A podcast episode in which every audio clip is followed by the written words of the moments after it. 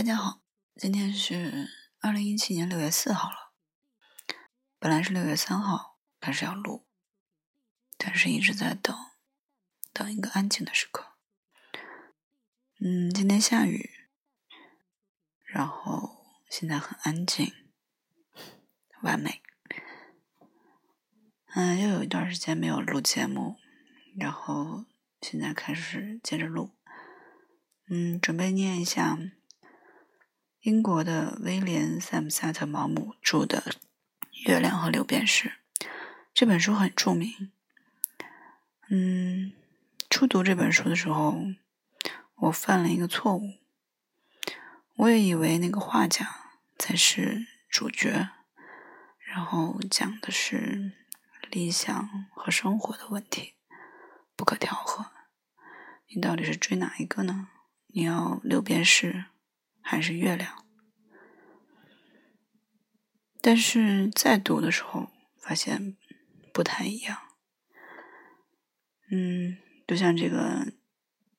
译者李继红，他有一个很长的导读。导读里面他会提到这个英国的文学发展，以及呃毛姆的一些事迹，还有他自己纠结的事情，以及对这本书的历史评价。嗯，就这些。然后我先从导读开始读。嗯，还想起来一个问题，就是一本书其实可以读很多遍，然后每一遍的切入点和思考角度不一样，你会有不同的感受。然后看看别人写的书评，就会有更多不同的解释，然后开阔思路，蛮有意思的一件事。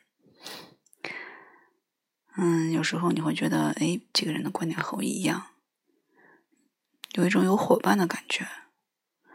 那个人的观点跟我不一样，为什么呢？